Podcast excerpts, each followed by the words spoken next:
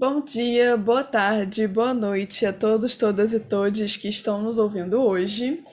Bom dia, boa sexta-feira, Gabi, como você está? Fala, galera. Tudo bem, Cecília? E você? Tudo tranquilo por aqui? Hoje temos um episódio bem descontraído, um novo quadro. Explica aí pra galera como é que vai ser. Exatamente. Hoje temos a. Não inauguração, na verdade, né? Mas o nome está sendo inaugurado é, do novo quadro que a gente estava pensando, né? Fizemos aquele episódio do BBB, que é um tema pop, e hoje estamos trazendo outro tema pop. E, na verdade, vamos chamar esse quadro de Saiu na mídia e deu o que falar. Então, apesar e do. como? Exato, apesar do episódio do, do Big Brother, né, não ter sido, na verdade, uma super mídia, foi, né, como vocês devem lembrar, de uma trabalhadora que foi demitida e processou o seu ex-empregador é, tinha a ver com Big Brother, tinha a ver com cultura pop, e agora gravaremos um outro episódio em um tema pop. É, assim, eu tô falando um pouco estranho, vocês devem estar notando que eu pareço um pouco desconcertada, porque agora, aqui é um anúncio, eu e Gabriela demos um upgrade nos nossos equipamentos e pra gente fazer o melhor som possível, não dá para se mexer muito, porque o microfone é bom e ele capta todos os barulhos. E eu normalmente me mexo falando, encosto nos lugares. fazer publi é imensa, gente. Exatamente. Inclusive, nosso LinkedIn está aí. Quem quiser, estamos aí abertos para contatos. Então, assim, eu tô, tô me acostumando a tentar não me mexer tanto enquanto eu tô falando. E, bom, sem mais delongas, vamos aí para o tema do episódio, que não é nada mais, nada menos que a notícia que Gabriela me enviou via Instagram falando: a gente vai fazer um episódio sobre isso, eu não quero nem saber. Então, assim, se ela Foi chegou. exatamente isso que eu disse. Se ela chegou com essa intensidade, quem não acredita, manda, manda pedido de prova, que eu tenho print aqui para provar. É, eu falei, bom, vamos fazer esse episódio, né? E o tema é Scarlett Johansson, que eu não sei se estou falando o nome dela corretamente, é, processou a Disney recentemente em razão né, do filme que ela estreou, Viúva Negra, ter saído não somente nos cinemas, mas sim na plataforma de streaming. E aparentemente isso não deixou os advogados dela muito felizes, não é mesmo, Gabi? É, eu falei com a Cecília, a gente tem que falar desse caso, eu acho que tem tudo a ver, porque eu falo de streaming, que é uma coisa que faz parte da nossa vida, especialmente agora na pandemia. E o que aconteceu nesse caso foi que a Disney, ela lançou o filme da Viúva Negra, que a Scarlett fazia parte, tanto na plataforma digital, que é o Disney Plus, quanto nos cinemas, ao mesmo tempo. E aí ela se sentiu lesada, na verdade, porque ela entendeu que a Disney tinha dado uma opção para os telespectadores, no sentido de poderem assistir o filme dela de casa, pagando muito menos, num conforto e na segurança. Eu acho que a gente tem que levar em consideração nesse momento que as pessoas podem ter optado mesmo em assistir pela plataforma do que ir ao cinema. E, na verdade, ela entendeu que essa opção que a Disney fez teria sido, digamos assim, desleal, porque ela perdeu dinheiro com as bilheterias. E é importante dizer que as receitas que a Disney arrecada com o aplicativo é, não iriam para Scarlett, para a atriz, né? Elas iriam apenas para a Disney, enquanto o valor que ela realmente ganharia seria só o das bilheterias. Então, ela está muito irritada quanto a isso e quando eu vi esse caso envolvendo streaming, envolvendo aí a conduta de uma grande plataforma de streaming que chegou recentemente aqui ao Brasil, e aliás tem um boom de plataformas aqui chegando é, uhum. é, recentemente, HBO Max, Stars Plus, tudo. Nossa, jura? Isso tá aqui no Muito... Brasil? Tá. Ih, eu nem sabia. Tem, tem que estar por fora. Cara, então, eu tô muito por fora. O que mais existem são alternativas. Uhum. E aí, a uhum. partir do momento que a Disney permite, olha, vocês podem assistir o mesmo filme no cinema, e tem muita gente que não quer se arriscar ainda, né? Sair, mundo afora aí. E vocês podem ficar em casa e assistir o mesmo filme. E pagando menos, porque é muito mais barato é, do que um ingresso. Exato. E aí ela se sentiu lesada quanto a isso. E quando eu vi esse caso, eu falei, Síria, vamos falar. E aí eu queria saber primeiro a sua opinião. O que, que você achou do tema, desse nosso novo quadro? Então, eu vou aproveitar esse nosso novo quadro, que é um pouco mais informal, para fazer algumas observações aqui. Primeiro, eu acho que é muito legal você trazer esse tema, porque vai poderia atrair, né? Espero que atraia fãs de Viúva Negra, fãs de, eu vou falar aqui termos errados, de filmes de super-heróis e, e Marvel e DC e essas coisas, que assim, meu namorado fica chateado que eu sou muito por fora, mas muito por fora. Eu não vi um filme, assim, por favor. Vocês viram, né? Eu não sabia nem que HBO Max existia, gente. Exatamente. Eu sabia que existia, mas achava que era só nos Estados Unidos. Tanto não, que eu. BR. HBO Max BR. Cara, eu tô chocada. Pra mim tinha só o canal, tipo, na net, mas eu nem tenho mais acesso à net. Então eu tô, tipo, perdida. Eu não sabia que o streaming tinha vindo pra cá. Eu sei que Paramount veio pra cá. Eu sabia que o Também. Disney Plus veio pra cá. Então, assim, pra quem tá perdido no rolê, que nem eu, só deixando claro, plataformas de streaming são essas plataformas. É mais conhecido Netflix, né? Aqui que a gente usa o tempo todo. Mas também, como a Gabi falou, né? Aparentemente HBO Max, Paramount, Stars Plus e Disney Plus, que é justamente a plataforma que a gente está é, falando agora.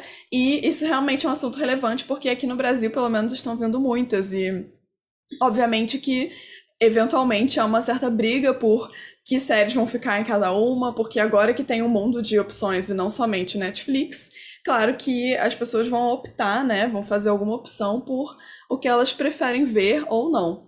Então, primeiro, tá sendo uma informação minha aqui, de eu me atualizar nos streamings, porque assim, eu sou a pessoa que eu tenho o Netflix, e eu assinei a MUBI, inclusive, quem gosta de filme, gente, vou fazer aqui uma propaganda. Assine a MUBI, que eles têm uma curadoria muito legal. Então, pra você ver como eu tô distante da Viúva Negra, assim. E não é por nenhum preconceito nem nada, mas é porque eu realmente não vejo filmes de super-herói. Falta de informação absurda mesmo. Mas é, eu tô muito por fora da cultura pop. Então, assim, meu namorado fica chateado com isso, inclusive, e, e é uma pendência aí no nosso relacionamento da gente tá vendo esses filmes aí pra eu poder estar tá informada, porque eu não vi nenhum, assim, tipo, nenhum. Só lá atrás, tipo, quando eu era mais nova. Então, obviamente, perdi toda, toda a história de todos os universos aí que estão surgindo. E, então, bom, peço desculpas, ouvintes, que sejam fãs, mas isso é uma pendência que tá não somente no meu relacionamento a dois, mas também aí com a sociedade, não é mesmo? Cultura pop me atualizar. Então, o número um foi explicar, né? É, temos aí o filme da Viva Negra, todos esses sucessos, e temos as plataformas de streaming. E a minha segunda, a minha segunda observação é que eu acho isso interessante, como a Gabi falou, é um momento que as pessoas não estão saindo tanto assim de casa, pelo menos ao longo da pandemia. Obviamente que isso varia de país para país, mas a gente sabe que aqui no, no Brasil é um caos contínuo, né? Que as coisas melhoram um pouquinho, mas nunca melhoram tanto assim. Mas eu que, até queria fazer um adendo, porque eu sou uma pessoa, enfim, que pensa bastante sobre isso, etc e tal. E eu ainda não fui no cinema, por exemplo. Mas uma, um grande receio das pessoas irem no cinema é que justamente é um espaço fechado, né? É um espaço fechado e que você tá literalmente vendo, né, os limites dele e tudo mais. Mas até fazendo um OBS, não somos da área da saúde, mas eu pesquisei para dizer isso aqui, é que é muito pior você estar tá num restaurante fechado, porque você tem que comer sem máscara e tal, do que você estar num cinema fechado. Então, obviamente, né, desde que você esteja de máscara, uma máscara correta, PFF2, e sem comer pipoca e tudo mais. Então, se você ama muito filme e você tá começando a sair, saiba que é mais seguro você ir num cinema, é, obviamente, né, duas horas, máscara, etc e tal, do que você ir num restaurante, num lugar fechado. Então, fica aí esse adendo, mas gente, se protejam, vacina, etc e tal, esse não é o tema do episódio. E agora, voltando aqui para passar a palavra pra Gabi, é ok, o que, que a gente tem a ver com isso no Brasil, né? O que, que a gente pode pensar desse caso? É, a gente não teve acesso, obviamente, ao processo, mas a gente viu primeiro é, no Instagram, arroba Direito Civil na Nuvem, e a partir daí a gente foi pegar essa notícia no site do G1, e eles falaram um pouco mais dos argumentos utilizados pelo, pelos representantes, pelos representantes da Scarlett, afirmando justamente isso que a Gabi falou, né? Que por conta desse, dessa não exclusividade do cinema, por óbvio que as pessoas iam muito provavelmente correr pro streaming, e aí ela teve menos lucro do que ela teria. Então, já vou aproveitar e passar a palavra para a Gabi para pensar: bom, e se isso fosse aqui no Brasil, e se a gente estivesse discutindo de uma atriz brasileira e aí resolvessem postar numa plataforma e no cinema, e aqui com certeza o cinema teria muito menos lucro, imagino eu, pela situação do país. e como é que a gente, enfim, pensando hipoteticamente, né, o que que o direito tem a ver com isso, como a gente poderia resolver isso, o que está acordado entre duas partes deve ser, deve seguir assim sempre, como é que a gente, quando a letra do contrato não parece muito justa, o que que, com, com base em que que a gente vai resolver esse conflito? Então, quando eu pensei em trazer esse caso para Cecília, eu pensei também que seria uma oportunidade legal da gente explicar um pouquinho o conceito de boa-fé para vocês.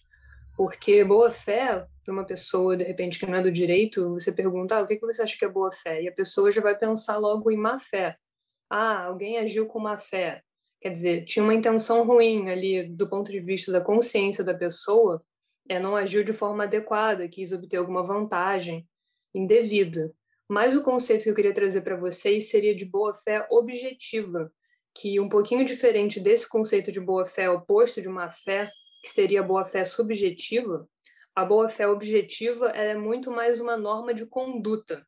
Então, na verdade, é o comportamento esperado pelas partes ali diante da celebração daquele contrato. Então, justamente em relação a isso, é, a gente poderia entender que nesse caso aqui, se a gente estudasse no Brasil, por exemplo, à luz do direito brasileiro, a gente poderia entender que houve aí uma violação a essa ideia de boa-fé objetiva, porque foi, na verdade, uma conduta aí da Disney que não seria esperada. A partir do momento que a atriz ela assina esse contrato, ela tem uma expectativa legítima de que ela vá lucrar e aí, a partir do momento que a Disney oferece o produto em uma outra plataforma, que também é dela, mas para obter ganhos, e não ganhos só em relação ao filme, eu acho que é importante ressaltar também que a plataforma teve um boom de assinaturas, então, na verdade, o filme ele serviu para ser como se fosse um trampolim mesmo, para que mais pessoas assinassem e mais pessoas é, utilizassem o serviço da Disney por mais tempo ainda.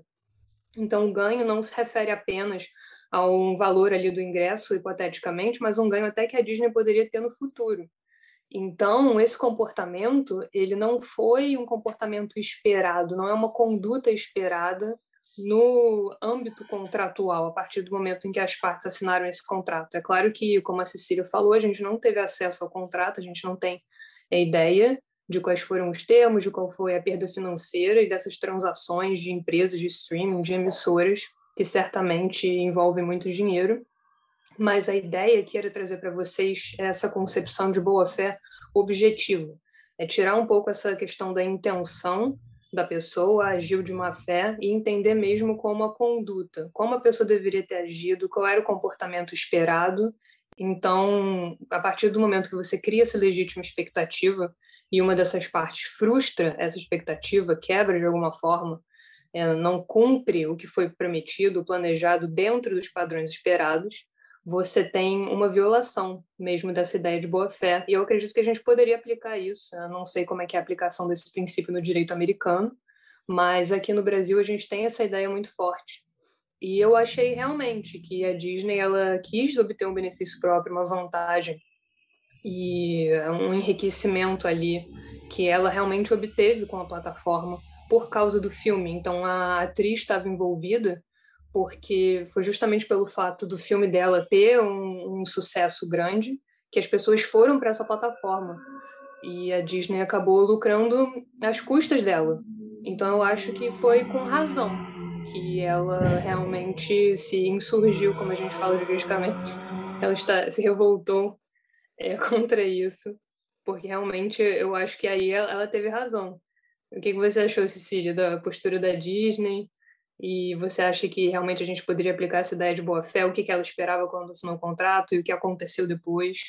Então, eu penso aqui, já admito para você, já na contra-argumentação, porque não sei, né, se por acaso nesse contrato é, foram transferidos, e aí a galera do direito do entretenimento pode falar melhor pra gente, mas se foram transferidos direitos de imagem é, todos os direitos né, relativos ao filme foram transferidos dela para a Disney, a Disney pode muito bem argumentar que, bom, o, o que é seu foi dado, e eu até confirmando aqui, eu tinha visto isso no, na postagem do Direito Civil na Nuvem, é, que parece que realmente ela está processando no valor de 50 milhões de dólares, além dos 20 milhões que ela recebeu, né? No sentido de 20 milhões foi o valor que ela recebeu, e ela alega que, em função dessa postura da Disney, é, o valor atribuído foi 50 milhões. Nossa, essa frase foi muito mal construída, gente, me desculpa.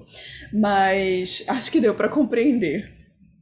E, bom, eu penso já, como eu te falei, né, na contra-argumentação. Se foram transferidos, a Disney diria que, bom, é isso, tá no contrato, você sabia que eu tinha um streaming, é, a gente colocou no cinema, você tá recebendo lucro do cinema, e é, o que a gente faz com o nosso streaming não tem nada a ver com você. É, mas eu acho que o que a gente tem que levar em consideração é a transparência aí. A gente não sabe se ela estava ciente, a Scarlett, ah, é, que ia pro do fato de que o filme seria colocado na plataforma e ao mesmo tempo, eu acho que isso que pesou mais. Porque é. se você falar, ah, daqui a duas semanas, um mês, eu coloco lá. Aquele fã ávido que quer ir, ele vai ao cinema. Mas se você coloca no mesmo dia, ali na mesma hora, é, em, em, questão assim de paridade mesmo, você pode, é equivalente. Ou você vai ao cinema ou você assina, assiste de casa tranquila, mesma coisa no mesmo dia. É. Então, acho que ela se sentiu lesada por causa disso. De repente, ela desconhecia essa informação. E não é. houve um intervalo de tempo aí. Então, você simplesmente, ó, você escolhe aí. Quer ficar em casa deitado vendo meu filme ou você vai lá para o cinema, se arriscar e tudo? Eu acho que isso pesou mais. Sim, mas assim, eu acho que é indiscutível que alguma perda financeira ela teve, porque é o que você acabou de falar. Assim, a pessoa ter o trabalho no meio de uma pandemia, de ir no cinema, gastar mais dinheiro, é porque ela gosta de ir no cinema e ela tá, enfim, é, querendo muito ver o filme naquele formato. Mas quantas pessoas não fazem questão disso, só queriam consumir esse conteúdo mesmo, ou até por questões de segurança, questões de questões financeiras, preferem usar o streaming e ver pelo streaming. Então, definitivamente, o lucro esperado é, não foi o lucro obtido. Então, acho que, obviamente, né, se eu fosse advogada da Scarlett, eu faria a mesma coisa que os advogados dela. então, assim, é, advogados ou advogadas, né, dela. Então, eu acho que, de fato, tem que ser argumentado, definitivamente, e ter acesso aos desdobramentos dessa questão vai ser interessante, até para a gente entender como o distrito né, de Los Angeles pensa sobre essa questão e o que, assim, não, eles provavelmente vão definir com base no que estava no contrato e no que não estava, né? né? Enfim, acho que. Nas expectativas, eu acho também. É, exatamente. É isso. Eu, tô, eu falo até com mais com, com mais cautela, porque eu não vejo direito contratual há tanto tempo que eu tenho medo de falar uma gafe. Mas eu acho que vai ser bem interessante, porque, obviamente, né, não estaria sendo judicializado se, acredito eu, se fosse uma causa ganha. É, provavelmente seria sido feito um acordo, algo nesse sentido. Então, acho que vai ser interessante a gente entender é, obviamente, não, não sabemos se será essa a discussão, até porque a gente está falando com base no direito brasileiro, só especulando se, como seria se fosse aqui. Mas é, deve ser uma discussão que vai girar em torno de alguns elementos que a gente está trazendo. Então, vai ser interessante é, continuar acompanhando. sim, que veja essa questão mesmo da expectativa quebrada e eu acho também que é um caso interessante porque ele vai trazer impactos para essa indústria do consumo também. A gente tem essa cultura do streaming, hoje em dia é tudo streaming, é, até músicas também. Não tem mais aquela ideia, eu já até falei disso, acho que no episódio de Direito ao Esquecimento, a ideia de propriedade é muito fluida, então a gente uhum. tem, a gente aluga, acaba alugando indiretamente a sessão dessas plataformas. Então, de repente, eu pensei aqui que até indiretamente uma pessoa que já assinava o Disney Plus viu lá, ó, Viúva Negra, já foi lá assistir, nem pensou em ir ao cinema, você não deu nenhuma opção a partir uhum. do momento que você coloca na plataforma. Então, de repente, poderiam alegar isso também, porque já está lá, automático. E eu acho que uma decisão aqui, nesse caso, é qualquer que seja, vai ser muito importante para a gente compreender esse tema mundo afora. Eu vi até que já foram afetados alguns contratos aí nessa área por causa desse caso.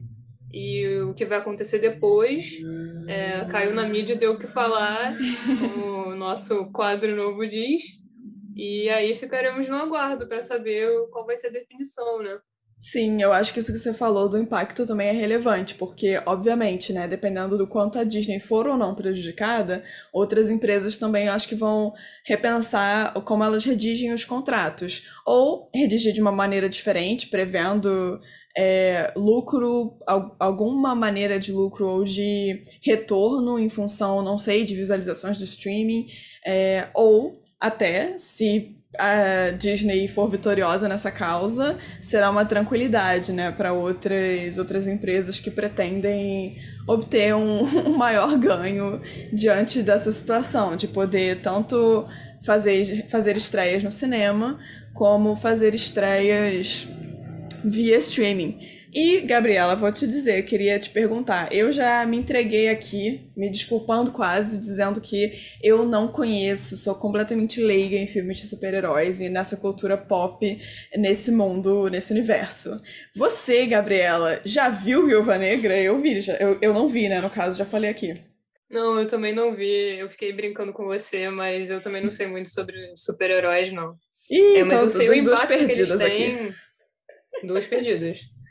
É, mas eu sei o impacto que esse tipo de filme tem, e eu acho que simplesmente por ser uma plataforma da Disney e a gente não saber como é que funcionou esse contrato dela, porque tem gente que é contratada pela plataforma, né? Você vai fazer uma série no Disney Plus. É verdade. E não foi o caso dela, imagino. Que estava fazendo apenas um filme pela Disney e o filme caiu lá na plataforma na mesma hora.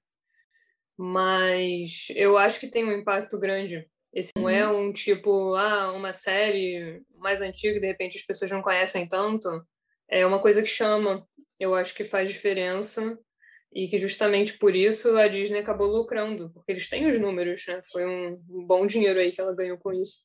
Sim. Mas enfim, a... quis trazer esse caso para vocês. Para Cecília também, achei bem legal e mexe muito com o streaming, que é uma coisa que todo mundo conhece e é um caso que com certeza já está dando o que falar mas vai dar mais ainda e a gente vai acompanhando aí, de repente no futuro a gente dá um update para vocês, traz aí um, uma atualização. E lembra daquele caso da Scarlett? Olha só o que aconteceu. Mas já me encaminhando aqui para o final, agradecer a vocês, espero que vocês tenham gostado desse quadro novo, dessa ideia nova que nós tivemos, mais descontraída. Agradecer a Cecília, nossos ouvintes. Um beijo grande para vocês. Até a próxima. Sim, nos digam também o que vocês gostariam de ouvir sobre esse assunto, não somente os, os desdobramentos, mas de repente algo mais sobre streaming, o que interessa a vocês sobre streaming. A Gabi bem mencionou de, da música, que a gente não consome mais no sentido de propriedade, mas tem uma boa discussão aí sobre a remuneração de pequenos artistas, que fica muito defasada quando eles vão para o streaming. É, para além disso, por exemplo, quando eu falei dessa plataforma Mubi, eu sei que é, é, esse momento é o momento que a galera já está dando pausa no podcast, mas queria dizer que é, eu, um, um, filme que eu vi é recentemente. Da Sicília.